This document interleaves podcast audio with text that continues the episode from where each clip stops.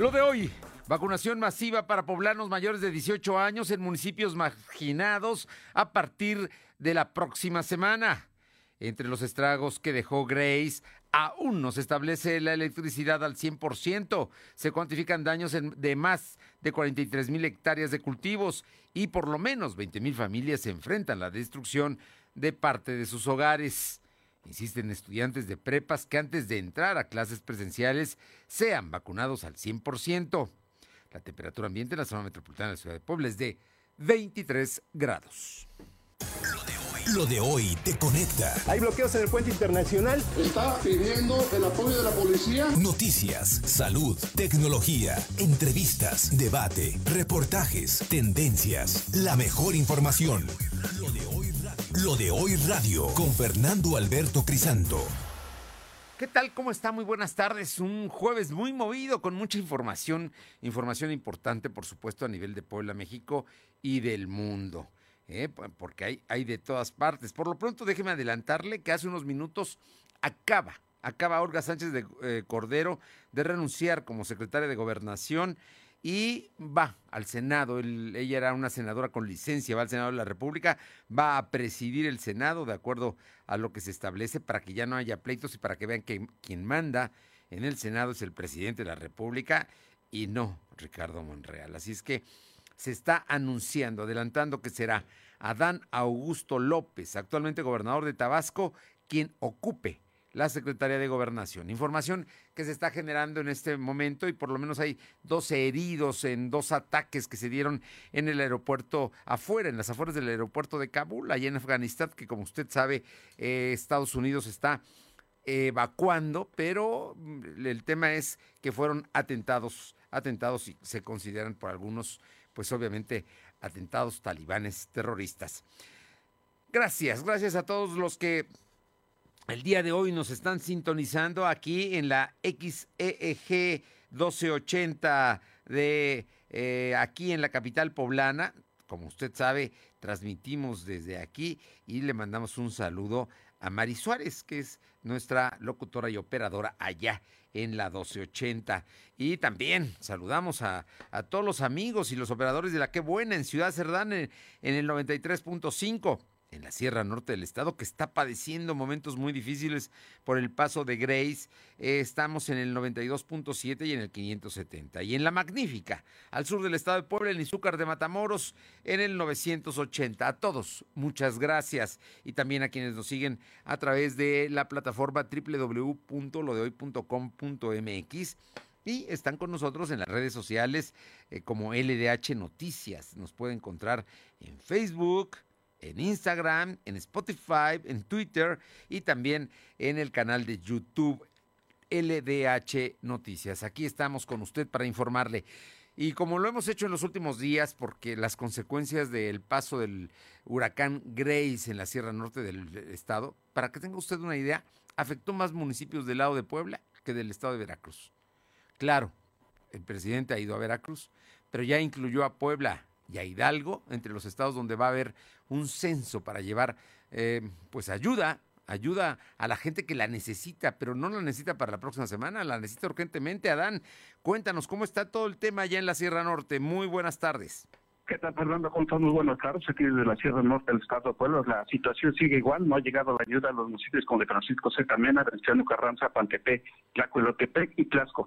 Déjame comentarte que el día de ayer nos entrevistamos con un funcionario del Ayuntamiento de Tlacuelotepec, donde nos comentó que los caminos ya están reabriendo, pero que no ha tenido la ayuda, absolutamente nada, ni láminas ni despensas.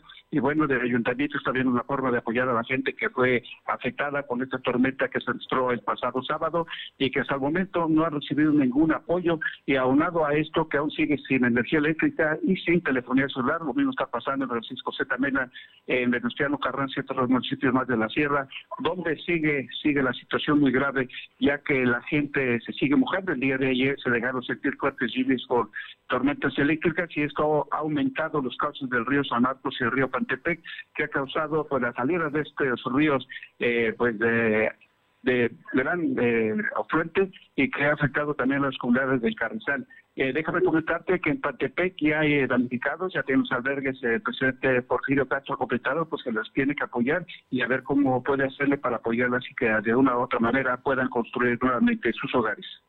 Oye, aquí en Puebla se dice oficialmente que no hay problemas con los ríos, pero hasta donde entiendo, el río Pantepec se desbordó y no se ha solucionado ese tema. Así es, el río Pantepec de una rápida respuesta eh, y con los cubrimientos que tiene del estado de Hidalgo, lo mismo con el río San Marcos, eh, donde más afectaciones se han registrado es el municipio de Pantepec y de Francisco Z. Mena. Eh, a pesar de que las autoridades están eh, pues supervisando estos ríos, checándolos que no suban su casa, pues no pueden hacer nada, porque con las lluvias que se presentaron, pues siguen presentando durante las tardes, pues eso que ha aumentado el caso de estos dos afluentes que rodean la Sierra Norte del estado de Puebla.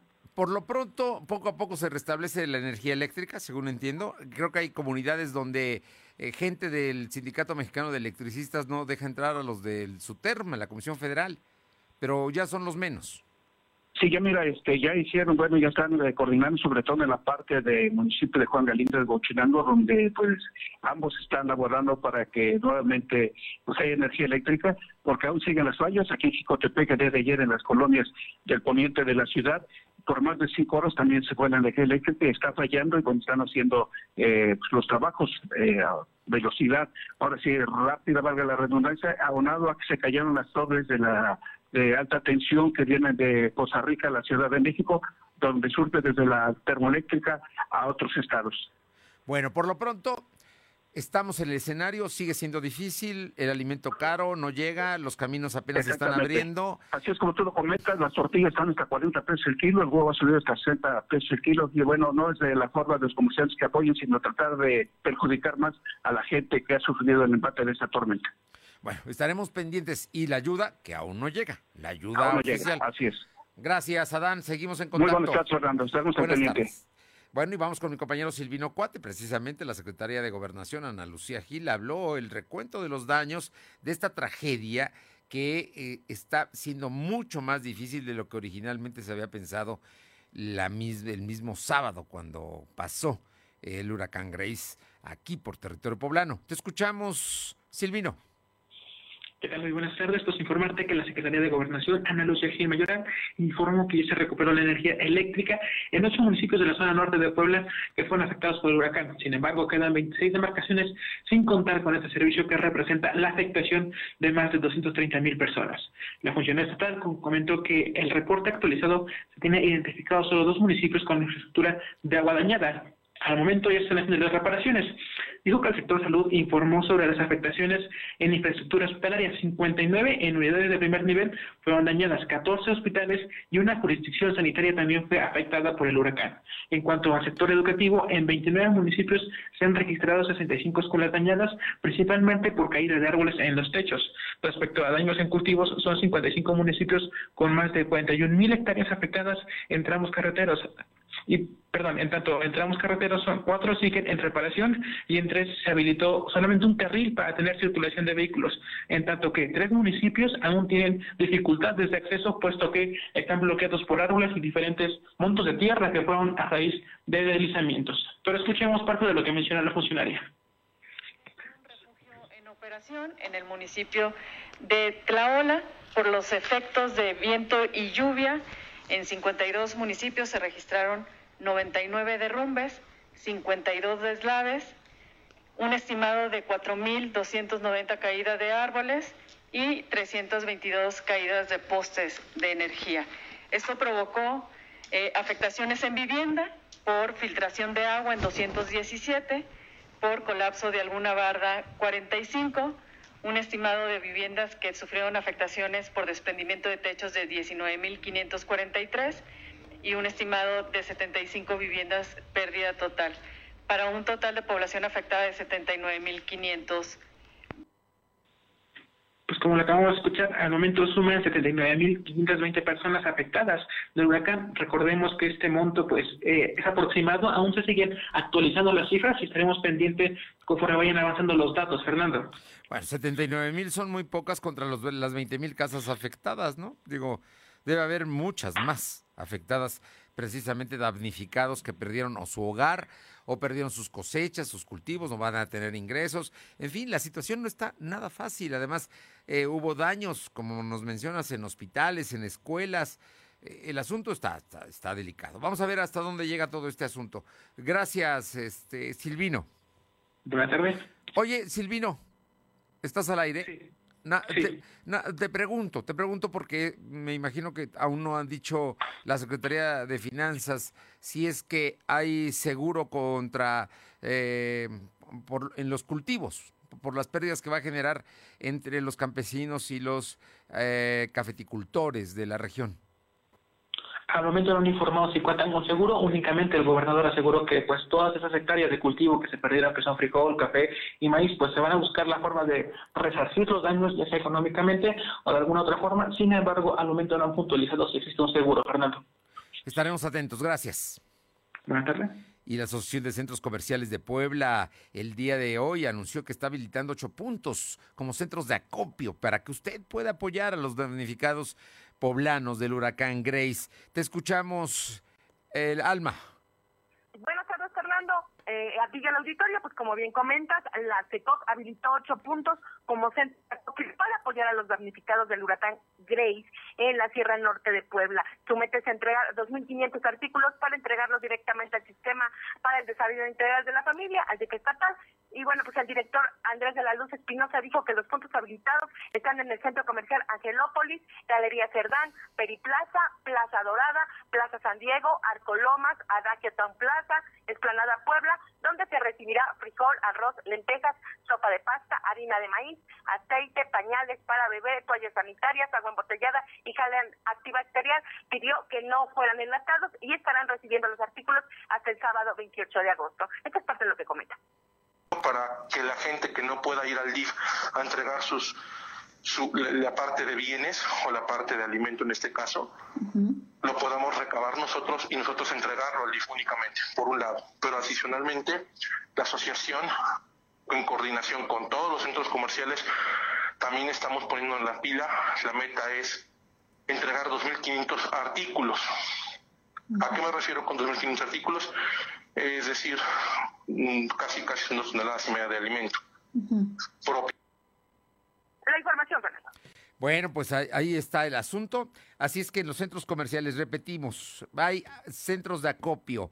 En el centro comercial Angelópolis, en Galería Cerdán, Periplaza, Plaza Dorada, Plaza San Diego, Arco Lomas, Adagio Town, Plaza Explanada Puebla y pues se va a recibir frijol, arroz, lenteja, sopa de pasta, harina de maíz, aceite, pañales para bebé, toallas sanitarias, agua embotellada y gel antibacterial. Se pide que no lleven enlatados. ¿Sabe por qué? Porque luego no hay cómo abrirlos. Entonces, evite los enlatados y todo llévelo así en bolsas, en caja, pero que sean alimentos que se puedan preparar rápidamente. Así es que estamos ya para que todos podamos de alguna manera contribuir no importa, a lo mejor lleva un kilo o dos kilos de frijol o de arroz o de unas sopas de pasta, pero lleve, aporte, porque verdaderamente la situación es delicada y grave en la Sierra Norte. Oye, y pasando a otros temas, el próximo lunes se regresa a clases, pero los estudiantes de la Federación de Rafael Ramírez no aceptan, no quieren regresar a clases, Alma. Como comenta Fernando, con consignas por un regreso a clases seguras, no quiero contagiar a mi familia, regreso a clases homicida, la Federación Nacional de Estudiantes Revolucionarios, Rafael Ramírez, se manifestó esta mañana en el Ayuntamiento de Puebla con una cadena humana para exigir que se vacunen a los estudiantes y se pueda regresar a clases de manera presencial, así como el cumplimiento de obras educativas eh, pendientes. Recordemos que hace una semana la presidenta de, Puebla, del CNE, ahora mencionó que se encuentran contagiados de COVID-19. Por ello, existen las condiciones para que se regrese a clases el próximo lunes 30 de agosto. Es por ello que señaló que es necesario vacunar al 70% de la población para lograr una inmunidad colectiva. Este comentario. En pie de lucha, porque la FEMER es la única federación de estudiantes que ha estado en pie de lucha desde que empezó la pandemia ha estado defendiendo su derecho como estudiante de no regresar a clases presenciales. Nos están llevando al matadero, La información, Bueno, pues ahí está. Oye, también los padres de familia hoy emitieron un comunicado. Muchos de los padres de familia, por lo menos siete de cada diez, eh, pues no, no, no, no está convencido en regresar a clases el próximo lunes. Así es, Fernando, que nosotros también ya había hecho alguna investigación. Igualmente los padres comentaron precisamente. a ver, eh, a, ver, Alma, Alma, Alma, Alma, tenemos problemas con tu comunicación, está entrando con ruido. No sé si te cambies de ubicación para, para mejorarla, para que podamos entender lo que dijo hoy la presidenta de la Federación de Asociaciones de Padres de Familia. Te escuchamos presidenta de la Federación Nacional de Asociaciones de Padres de Familia, Aurora González Rosas, informó que tras sostener reuniones tanto presenciales como virtuales con representantes de las asociaciones de padres de los estados, la Generalidad reportó haber recibido declaraciones de los miembros de que cada agrupación en el extendido dudan en permitir que sus hijos regresen a la enseñanza presencial. Un caso incluso difundido a nivel nacional es Cecilio Luna, presidente de la Asociación de Padres de Familia de Sonora, quien tajantemente anunció que de siete de cada diez padres de familia están indecisos en permitir el retorno de sus hijos a clases. La información, Fernando. Bueno, por lo pronto los maestros de la CENTE, que tienen secciones completas del Sindicato Magisterial, del Sindicato de Trabajadores de la Educación, la CENTE, en la Ciudad de México, en eh, Oaxaca, en Chiapas y en Michoacán, ya dijo que no regresan ellos a clases. No van a las clases presenciales. Punto. Es lo que dijeron y son los aliados del presidente. Gracias.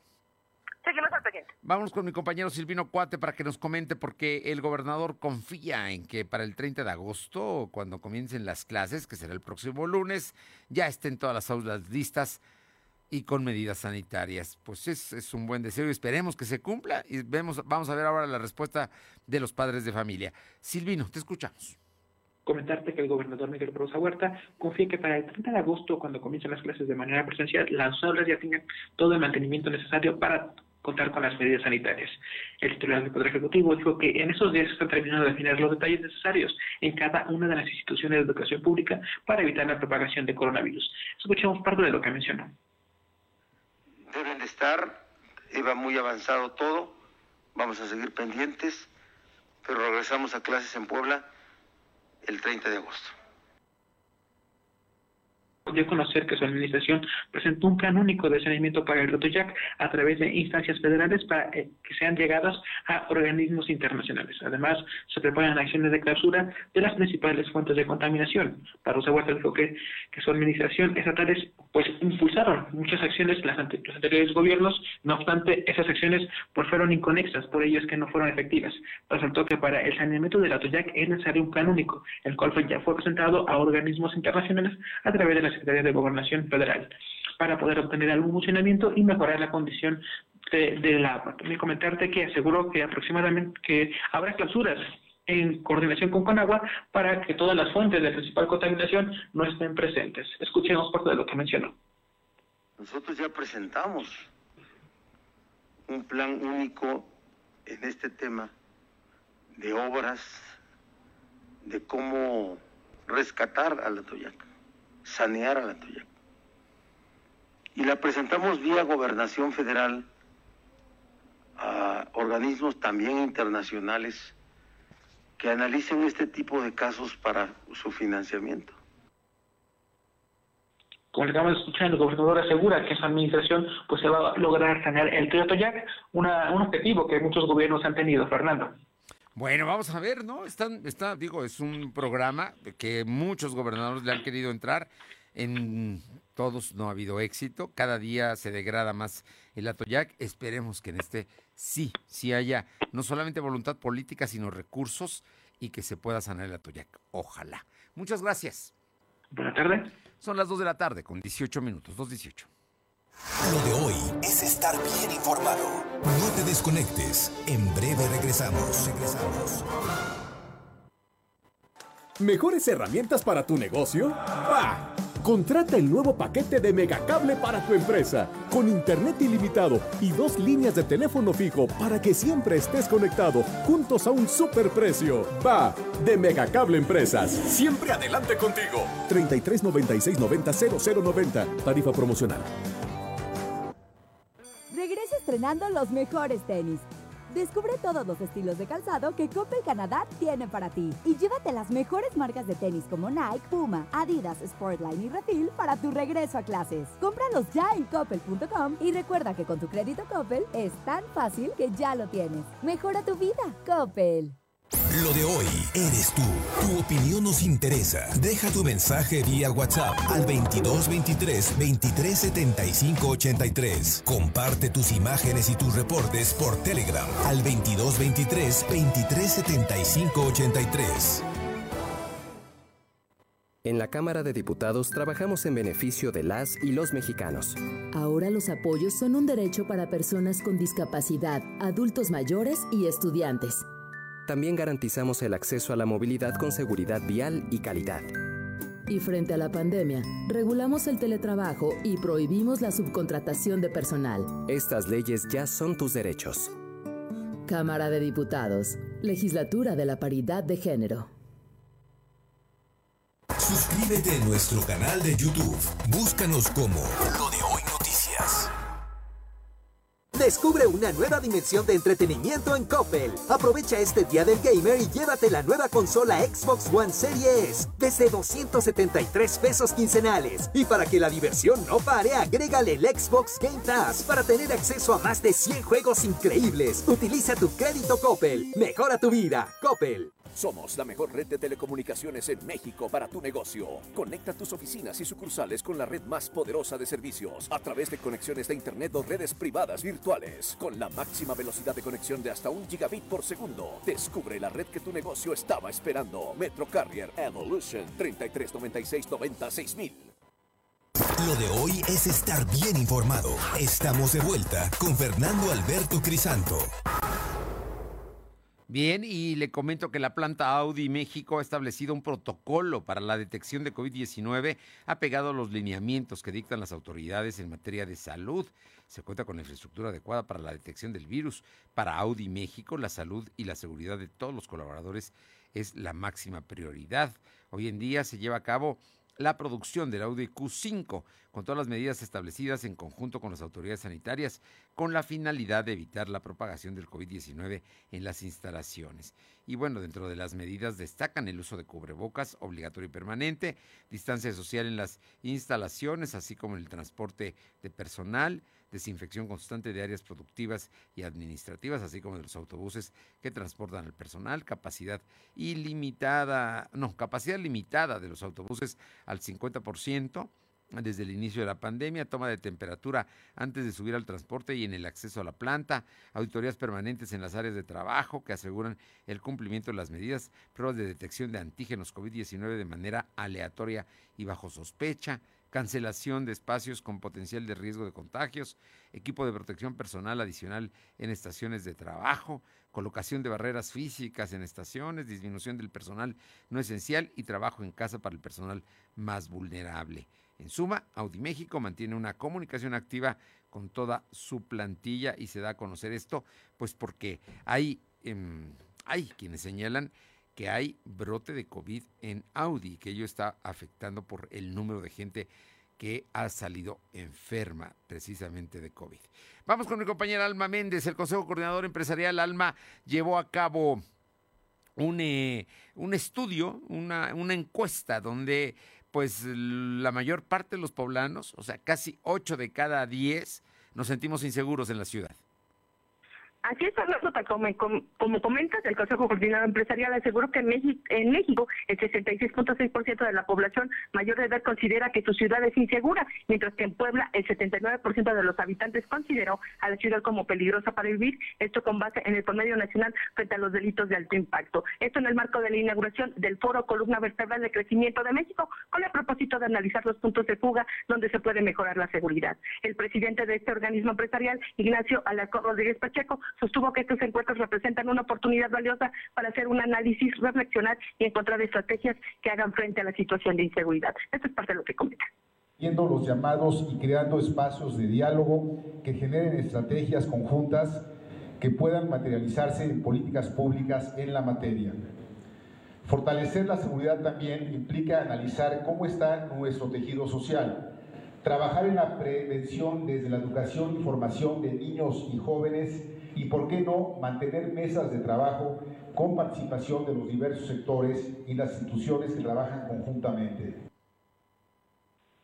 Comentaste, Fernando, que su participación el rector del UPAEP, Emilio Baños Artavín, sostuvo que las políticas públicas en materia de seguridad no deben de estar rehaciendo cada tres o seis años, sino que deben plantearse a futuro. La información. Bueno, pues ahí está. Ahí está el tema del Consejo Coordinador Empresarial y los temas que sin duda tienen que ver con la seguridad. Muchísimas gracias, Alma. Seguimos al pendiente.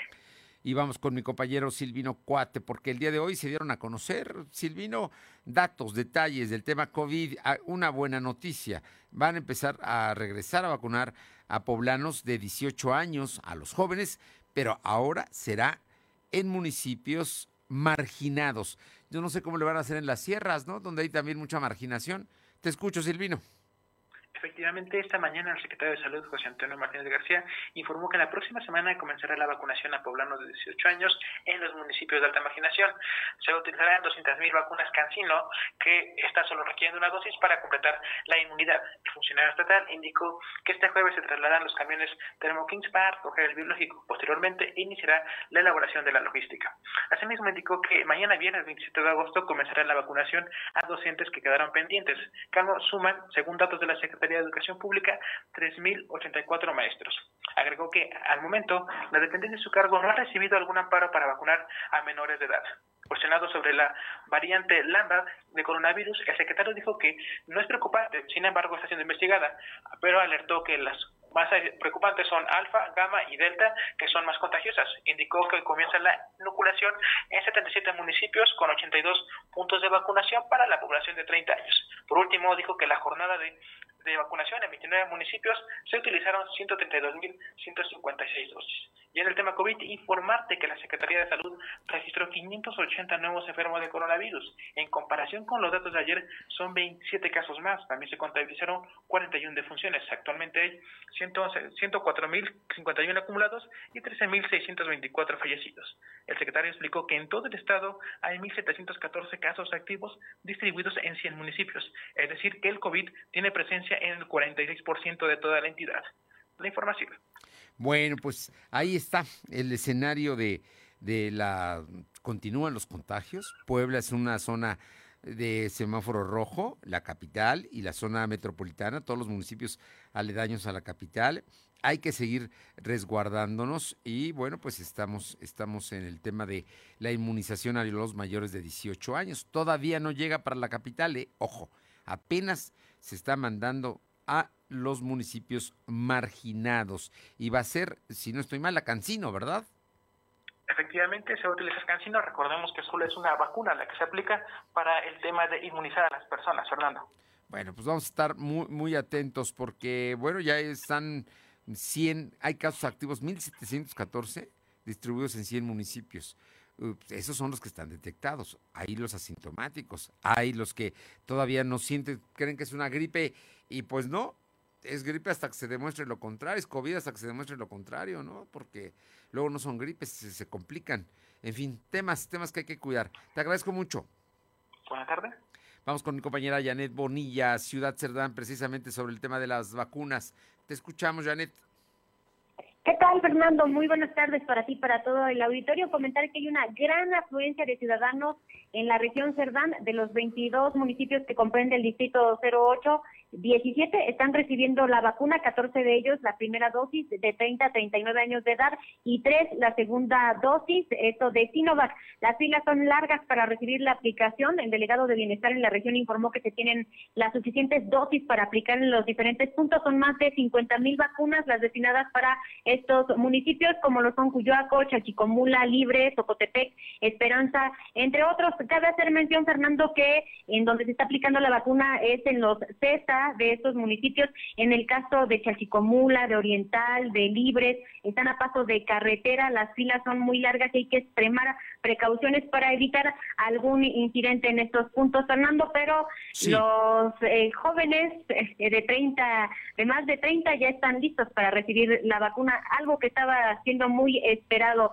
por parte de la ciudadanía. O sea, todo bien, hay colas, obviamente hay demanda, la gente está deseosa de vacunarse y con orden van a pasar todos.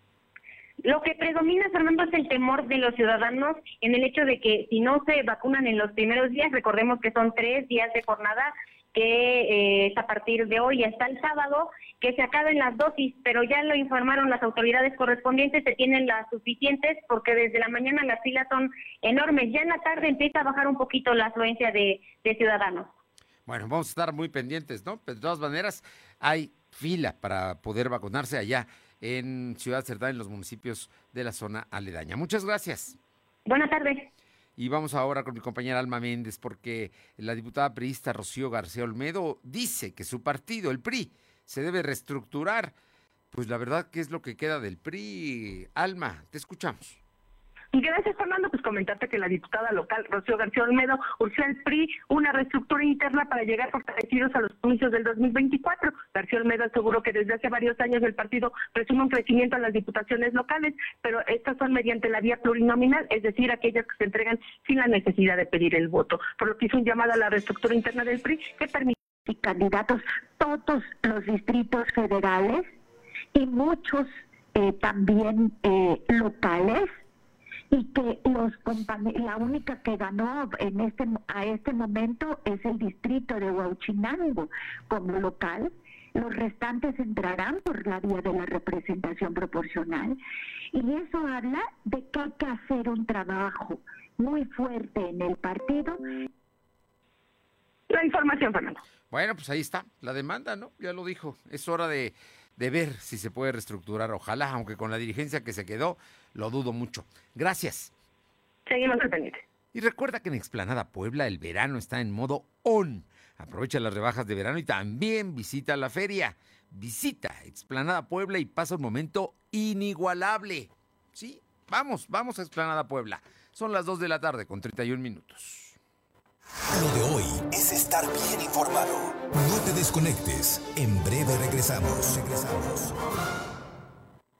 Descubre una nueva dimensión de entretenimiento en Coppel. Aprovecha este día del gamer y llévate la nueva consola Xbox One Series desde 273 pesos quincenales. Y para que la diversión no pare, agrégale el Xbox Game Pass para tener acceso a más de 100 juegos increíbles. Utiliza tu crédito Coppel. Mejora tu vida. Coppel. Lo de hoy es para ti. Conéctate a www.lodehoy.com.mx y suscríbete para recibir la mejor información en tu email.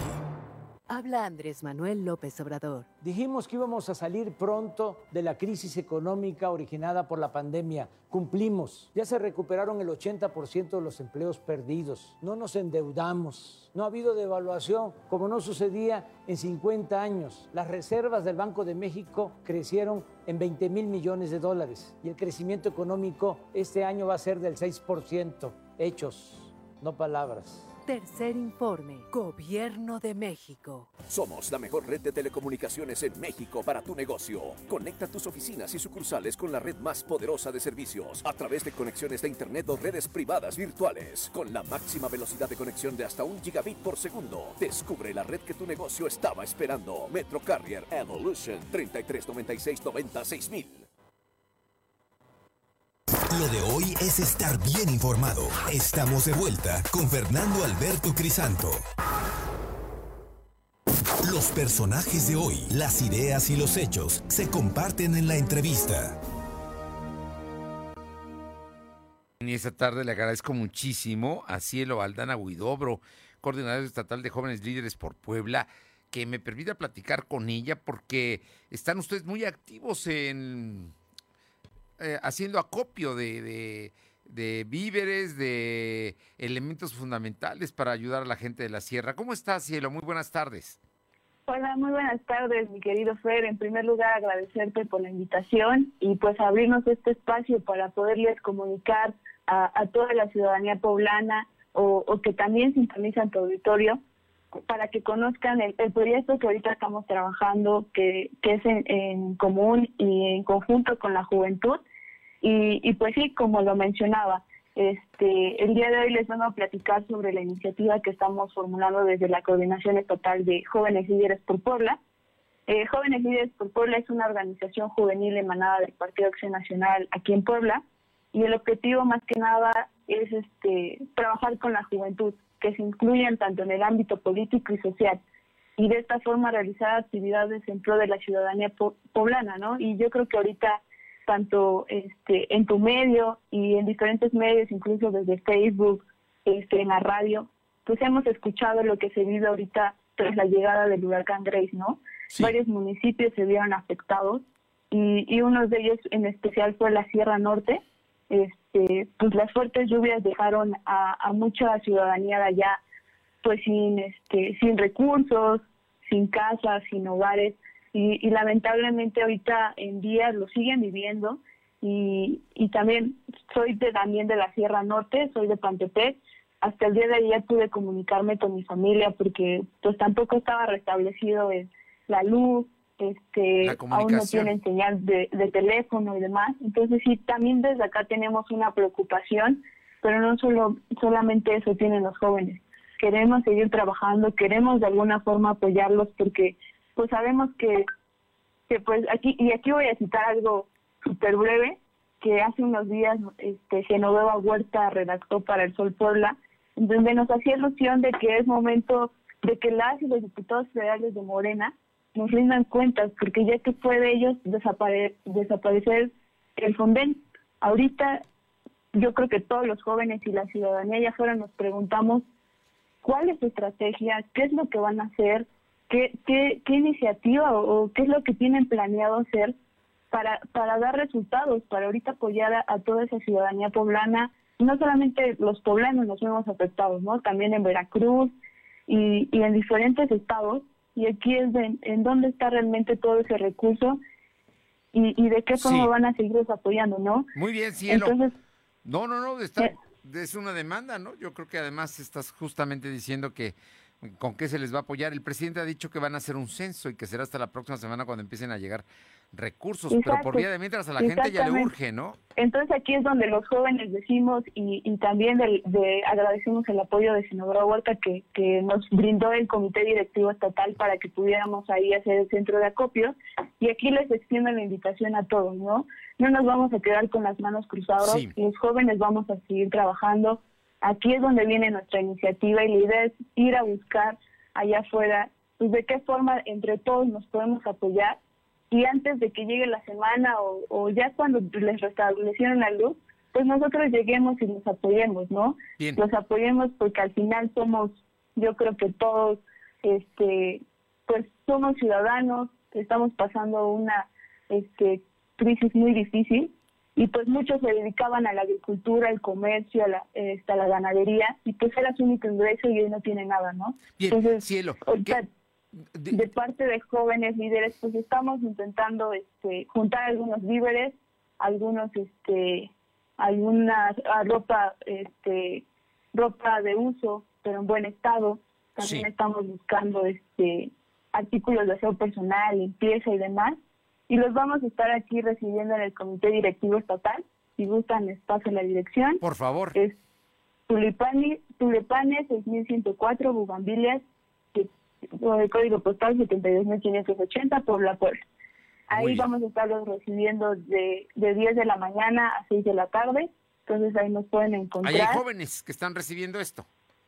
Sí, ahí, ahí los estamos recibiendo y ya una vez que tengamos este ya varias cosas que podamos este llevar, la idea es que los llevemos este fin de semana. Sí. Entonces este, vamos a estarlos entregando y de igual manera hacerles saber a la gente, nos pueden buscar en nuestra página que está como Jóvenes Líderes por Porla, para que pues igual sepan que, que, que las cosas que ellos nos hicieron llegar, pues van, van a ser entregadas, ¿no? Y esto tiene un objetivo y es apoyar a, a los que, los que ahora nos necesitan, ¿no? Ahorita la Sierra Norte, nuestros hermanos de la Sierra Norte, y, y de esta manera seguimos trabajando. Así es, mi querido Fer. Bueno, pues yo creo que ya está la invitación. A ver, hay que recordar, necesitan alimento, agua, materiales de, eh, de saneamiento, digamos, ¿no? Este, pañales, tallos desechables, jabón, en fin, eh, todas estas cosas que se requieren y también gel antibacterial y no en latas, ¿verdad? Es lo que están pidiendo, además de la posibilidad de llevar ropa también. Exactamente, sí, porque pues muchos hogares realmente sí se vieron muy afectados, yo creo que los vimos en las noticias, y aquí tú, fueron los pudiste haber compartido también, ahí estaba viendo tus redes, sí. nos pudiste haber compartido, y pues la idea es irlos apoyar, ¿no? Y, y que sepan que, que es eso, es eso, o sea, el aseo personal, eh, sanitarias, este, atún, productos que, que al final puedan rendirnos un poco más y que ellos sepan de qué manera distribuirlos. Muy bien. Pues Cielo Aldana Huidobro, coordinadora estatal de jóvenes líderes por Puebla, tú que eres serrana sabes de lo que estás hablando, porque tu tierra tiene constantes lluvias, pero estas, con las rachas de viento de más de 150 kilómetros, arrasaron con muchas cosas, entre ellas las casas y los cultivos. Así es que eh, la situación es muy difícil y apenas está restableciendo la comunicación vía telefónica y también la energía eléctrica. Cielo, te agradezco mucho y espero que mucha gente vaya. Me dijiste que es Tulipanes. Tulipanes 6104, eh, Colonia Bugambilias, código postal 72580, o también nos pueden buscar por la página de Jóvenes Líderes por Puebla, y también ahí tenemos la dirección o un número telefónico que es 782 210 8956. Muy bien, pues vamos a apoyarlos. Hay que ir a Bugambilias a dejar esto Muchísimas gracias, mi querido Fred. Porque además sabemos que va a llegar, va a llegar todo para la gente que hoy lo necesita. Muchísimas gracias. Gracias, Fer. Un abrazo y saludos a todo el público. Saludos. Son las 2 de la tarde con 42 minutos. Vamos con mi compañero Silvino Cuate. Hace unos minutos terminó una reunión entre el gobernador Barbosa y el presidente municipal electo, Eduardo Rivera. Creo que es la cuarta, ¿no? O la primera que se da después de la convalecencia de eh, por COVID de Lalo Rivera. Te escuchamos, Silvino reunión que tuvo el gobernador Miguel Barroso Huerta con el presidente electo del Ayuntamiento de Puebla, Eduardo Rivera Pérez, donde se abordó el tema del proceso de transición. A través de su cuenta de Twitter, el gobernador publicó que la tarde de este jueves recibió a Eduardo Rivera en. En esta misma publicación reiteró la voluntad de trabajar de manera coordinada entre gobierno estatal y municipal. Cabe recordar que el 15 de octubre Eduardo Rivera Pérez a protesta con el del gobierno municipal de Puebla, Fernando. Ok, entonces siguen trabajando, pero no se dijo hoy de qué hablaron. Al momento no se detalló de cuáles son los temas que abordaron, únicamente publicaron que es el proceso de transición. Bien, muchísimas gracias, Silvino. Buenas tardes. Ah, regresamos con mi compañera Alma Méndez. Antes de ir con Alma, eh, te comento y te recuerdo que tu vacuna te invita al cine. Al presentar tu certificado de vacunación COVID-19 en la taquilla de Cinemex Plaza Dorada, recibe un 2 por 1 en tu acceso a sala tradicional, válido hasta el 1 de septiembre. Aplica restricciones. Recuerda, tu vacuna te invita al cine en Cinemex de Plaza Dorada. Son las 2 de la tarde con 43 minutos. Alma, cuéntanos, eh, mm, finalmente van a ser un eh, deportivo en la zona del seminario, aquí al nororiente de la capital. Te escuchamos, Alma. Gracias, Fernando. Pues sí, el colectivo Campos del Seminario Sur, en voz de Jorge Méndez, señaló que tras 14 años de lucha se ha conseguido el rescate de seis hectáreas que serán destinadas para la construcción del complejo deportivo El Seminario, evitando la expropiación del terreno. Mencionó que esta petición llevaba un trámite desde el periodo de la administración del panista Luis Paredes para la expropiación de unos campos en la colonia Vicente Guerrero, por lo que finalmente ha sido aprobada por el municipio. Esto es parte de lo que comenta qué dificultades por parte de todas las autoridades desde ese tiempo, después del 2004 hasta hace poco, para que finalmente se pudiera cumplir el objetivo por el cual fueron expropiadas más de seis hectáreas que conforman los campos del seminario y que fue hecho en el gobierno de Luis Paredes con el objetivo de utilidad pública y pudiera construirse ahí un centro deportivo. Finalmente mencionó que esta semana arrancó la primera etapa de su construcción con recurso federal por más de 36 millones de pesos. La información. Bien, pues ahí está el tema del centro deportivo, se va a llamar el seminario y me imagino que está cerca del seminario, ¿no? Así está, está en unos campos de un seminario del seminario palafoxiano. Muchas, oye, no, eh, antes de que te me vayas, Alma Méndez, cuéntame qué dice la diputada María del Carmen Camacho ahora con sobre el tema de, eh, pues, eh, el robo de gas LP, que, que además lo venden ya en cualquier parte, ¿no? Así es, comentarte que eh, la legisladora local, María del Carmen Cabrera Camacho, aseguró que en Puebla se encuentra como uno de los estados con mayor número de robo de gas LP. Sin embargo, dijo que no solo es el robo de ductos, sino la comercialización del huachigas. En la entrevista para lo de hoy, la congresista detalló que Protección Civil debe realizar supervisiones en las empresas gaseras y a su vez verificar que las empresas cuenten con permisos actualizados, así como capacitación constante a personal. Esto es lo que nos comentó porque es importante que las empresas que colaboran, pues sobre todo con la comercialización del gas, evite a toda costa que exista la comercialización del huachigas. ¿Cómo?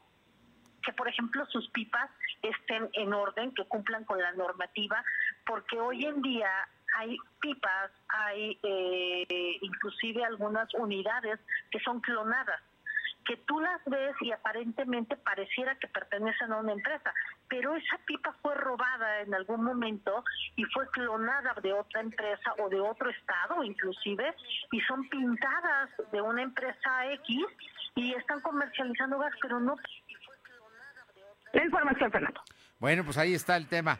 ¿Qué más tenemos, Alma?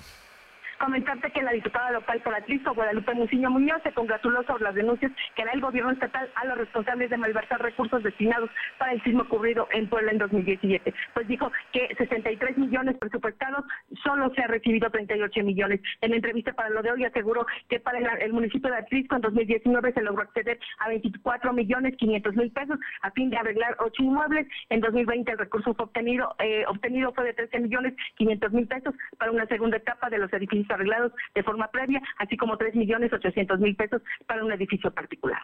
La información, Fernando. Bueno, muchísimas gracias. Y por otra parte, le comento, le comento que, y le pregunto, ¿vas a surtir tu despensa? Desde la central de abasto hasta la comodidad de tu casa llega la despensa centralera. Si buscas productos frescos, de calidad, a precios realmente bajos, manda un WhatsApp al 222-379-0101. Te ayudamos a hacer tu despensa. Apoyando a tu economía familiar, el envío es sin costo hasta tu mesa.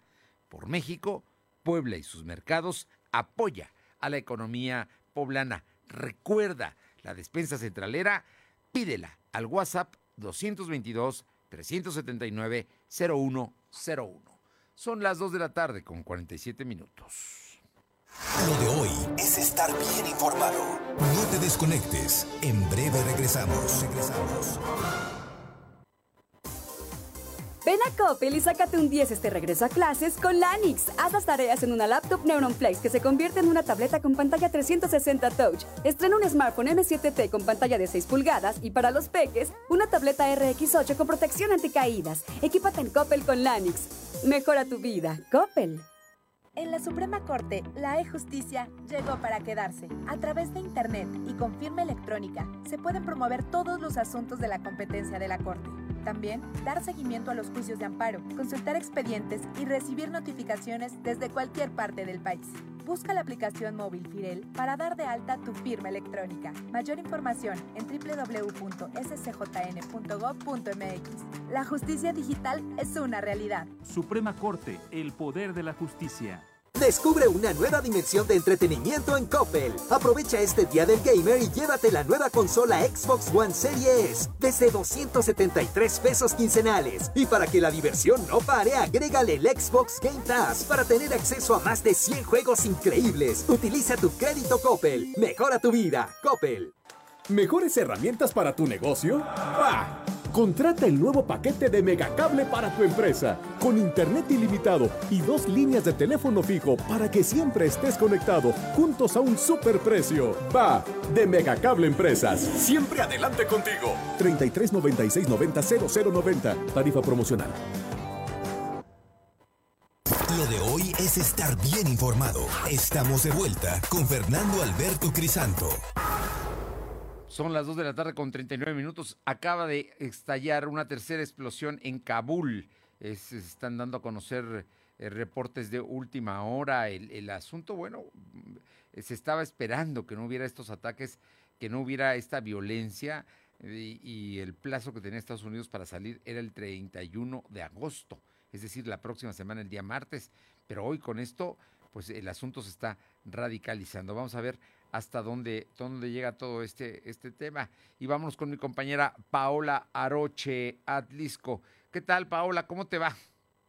¿Qué tal? Muy buenas tardes. Y sí comentarles que la comuna tlisquense que preside Guillermo Velázquez, pues concluyó con los trabajos de rehabilitación de la gasa de acceso al Arco Sur con la carretera federal Puebla-Guajuapan de León, acción que derivó del eh, pues incendio provocado hace ya hace casi un mes al respecto. El edil detalló que debido a los daños ocasionados por la quema de la tubería que conduce el drenaje de esta carretera y sumado a las lluvias temporales, el agua pluvial que recorre la zona ocasionó el desplazamiento de la, de la vialidad, por lo lo cual desmintió se trata de un socavón o fallas geológicas, como fue manejado en un inicio. Guillermo Velázquez explicó que desde el pasado 20 de junio, personal de protección civil en coordinación con el Estado acordonó la zona con la finalidad de evitar mayores afectaciones a los usuarios. Después de ello, la comuna intervino en la reparación total que contempló la excavación de más de 800 metros cúbicos y con el ingreso de 1.110 metros más para la conformación de eh, terraplentes. Eh, para esto se realizó eh, pues 36 metros de tubería lineal concreto que evitará futuros eh, siniestros, como el mencionado, así como la construcción de dos lavaderos de concreto reforzado y la pavimentación de esta carpeta asfáltica que tuvo una inversión de un millón quinientos veintiún mil pesos. Pues ya queda este acceso que se había mencionado primero que era un socavón, después de un análisis por parte de Protección Civil Municipal y del Estado pues se determinó que esto fue porque quemaron el tubo eh, pues que en, ese momento enseñó el edil, eh, que lo fueron quemando poco a poco, parece con gasolina, y esto pues derivó de que el agua se fuera filtrando y con ello pues eh, el desgajamiento de esta tierra que después provocó lo que habíamos mencionado en un principio que era el famoso socavón, pero que se, se termina por concluir que no fue así, sino lo antes mencionado. Bueno, pues ahí está, ahí está la obra, ¿no? Para que no dijeran que luego, te digo, de pronto dicen que era socavón y resultó que no lo era. Efectivamente, ya se dio a conocer esto y pues lo importante es que ya puede transitar los diferentes eh, vehículos por esta zona, pues también muy importante. Muy bien. Oye, Paola, y cuéntanos, ¿qué dijo la directora de eh, Turismo y Desarrollo Económico de Atlisco? Así es, y es que Silvia Chavarría dijo en entrevista que será este próximo domingo cuando se dé o se realice la famosa pega de bando en lo que es el municipio de Atlisco por las principales calles. También mencionó que debido a la pandemia, obviamente pues no se realizará la tradicional cabalgata, ya con esto serían dos años eh, que no se realizan lo, el 14 de septiembre, previo al grito, obviamente también grito de independencia no habrá, será dentro de Palacio, como ya lo había mencionado el propio presidente municipal y mucho menos desfile para evitar se presenten pues mayores contagios dentro del municipio por el tema de la pandemia. Así que pues está esto. En el tema de la Tizcaya Poncle dijo que pues tampoco se realizaría debido a que ya tendría que ser este mismo domingo el convite, eh, no se realizará, pero del Huella Tizcaya pues todavía están tentativamente en ver qué se podría realizar eh, para que no pase desapercibido. Probablemente dijo no es muy seguro que se realicen algunas danzas de las que se presentan en, en la explanada del Cerro de San Miguel para pues no pasar, insisto, desapercibida esta fecha que el Huella Fiscal se realiza el último domingo del mes de septiembre. Bueno, vamos a ver, vamos a ver si se realiza, ojalá. Si no, sería por segundo año consecutivo que se suspende el Huella Tliscayotl. Pero bueno, vamos a ver, ¿no? Hay que estar atentos. Activamente estaremos atentos a lo que se lleve a cabo, si es que se realiza o no, eh, pues para obviamente deleite de toda la gente que visita el municipio. Muchísimas gracias. Buenas tardes. Y le comento que la secretaria de Gobernación, Olga Sánchez Cordero, dejó ya el puesto, este puesto eh, en el gabinete federal para retomar su escaño en el Senado y enfilarse como la próxima presidenta de la mesa directiva de la Cámara de Senadores. Fuentes parlamentarias confirmaron la salida de Sánchez Cordero, quien se convirtió en la primera mujer en ocupar la Secretaría de Gobernación al ser nombrada por el presidente Andrés Manuel López Obrador en 2018. Entre los nombres que se mencionan para sustituirla está el del gobernador de Tabasco, Adán Augusto López, un hombre cercano al presidente López Obrador, y del director del Seguro Social, Zoé Robledo, también sonaba, pero no, es el tabasqueño eh, Adán Augusto López, quien pues eh, va precisamente al Palacio de Cobian, que es donde despacha el titular de gobernación. Y luego del anuncio de la caída de Olga Sánchez Cordero de la Secretaría de Gobernación, el gobernador de Tabasco, Adán Augusto López, acudió hoy a Palacio Nacional. Adán Augusto López es uno de los nombres que se perfilan para suceder a Sánchez Cordero en el cargo. Eso se lo puedo decir porque está todavía ahí en Palacio Nacional.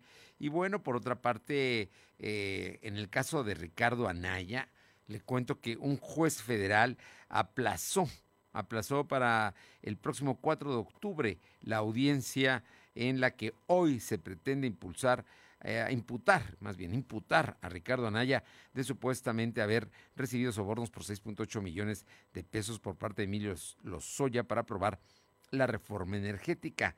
Gustavo Aquiles Villaseñor, juez de control del Centro de Justicia Penal Federal del Reclusorio Norte, aprobó el diferimiento porque Anaya acreditó que no ha tenido acceso a la carpeta de investigación. Sin embargo, le aclaró al panista que la siguiente audiencia por videoconferencia deberá llevarla dentro de territorio nacional. Eso le dijo el juez. Así es que Ricardo Anaya está advertido. La próxima Cita es el día 4. ¿Tenemos ya información? Bueno, le comento, mi, compañera Luz María Sayas, eh, eh, tenemos un tema de, niños con COVID. Creo que Janet también traía una información de última hora sobre la gente que no está yendo a vacunarse en, eh, un municipio. Le voy, a, le voy, a, decir exactamente dónde se está dando este, este tema de la no vacunación, porque hay lugares donde sí van, la gente acude, pero hay lugares donde no. Este, en Tehuacán, Puebla, le comento que madre e hijo de tan solo siete meses ingresaron al Hospital General de la ciudad de Tehuacán por presentar de síntomas de COVID-19. En esta semana son tres casos que tienen conocimiento de menores de edad. Hace una semana el deceso de una menor en Miahuatlán, hoy el menor de siete de Tehuacán, uno más en Ciudad Cerdán y otro en San Salvador el Seco casos que se han reportado de contagios de COVID de última, de, COVID aquí en el estado de Puebla. Vamos con Luz María para que nos dé los, detalles de esta información de los niños. Te escuchamos, Luzma. Así es, Fernando. Muy buenas tardes para ti, nuestros amigos de lo de hoy. Te comento que madre e hijo de tan solo siete meses ingresaron al Hospital General de la ciudad de Tehuacán por presentar síntomas de COVID-19. En esta semana son tres casos de que se tienen conocimiento de menores de edad. Hace una semana el deceso de la menor de edad de Miahuatlán, hoy el menor de siete meses en Tehuacán, uno más en Cerdán y otro en San Salvador el Seco. Casos que se han reportado de contagios de contagios de COVID-19. Lamentable, pero es lo que está sucediendo, Fernando. Gracias, eh, Luz María. Buenas tardes. Y bueno, mi compañera Janet nos manda una nota de esperanza. Habitantes del municipio de Esperanza hacen caso omiso para acudir a vacunarse. En este primer día de la aplicación de la vacuna, las enfermeras permanecen pues ahí, paradas o sentadas al no haber alguien que se le aplique la vacuna. Eso está ocurriendo, ¿sabe dónde? En Esperanza. Pues yo creo que perdieron la esperanza, vaya usted a saber qué, pero es lo que está ocurriendo allá. Y finalmente le, platico que murieron al, al menos, al menos 12 militares de Estados Unidos en ataques de Kabul. Al menos 11 marines y un médico, miembros de la milicia estadounidense, murieron durante los ataques cerca del aeropuerto de Kabul en Afganistán, dijeron eh, oficiales del Pentágono a la agencia Associated Press y eh, dos ataques terroristas, suicidas y hombres armados atacaron a multitudes de afganos que acudían en masa al aeropuerto de Kabul el jueves mientras multitudes intentaban huir de la toma de poder de los talibanes. Y en este momento el presidente de la República está dando un mensaje en vivo donde da a conocer que Adán Augusto López, su paisano, el actual todavía gobernador de Tabasco, es el nuevo secretario de Gobernación. Gracias por haber estado con nosotros. Es jueves, vamos a cuidarnos. Este tema todavía no acaba y no hay nada mejor que cuidarnos nosotros mismos. Por lo pronto, buena tarde, hasta mañana. Gracias. Fernando Alberto Crisanto te presentó Lo de Hoy Radio. Lo de Hoy Radio. Te esperamos de lunes a viernes, de 2 a 3 de la tarde por esta frecuencia, en la cobertura más amplia a nivel estatal. Y síguenos en internet www.lodehoy.com.mx y en nuestras redes sociales como arroba LDH Noticias. Lo de Hoy Radio.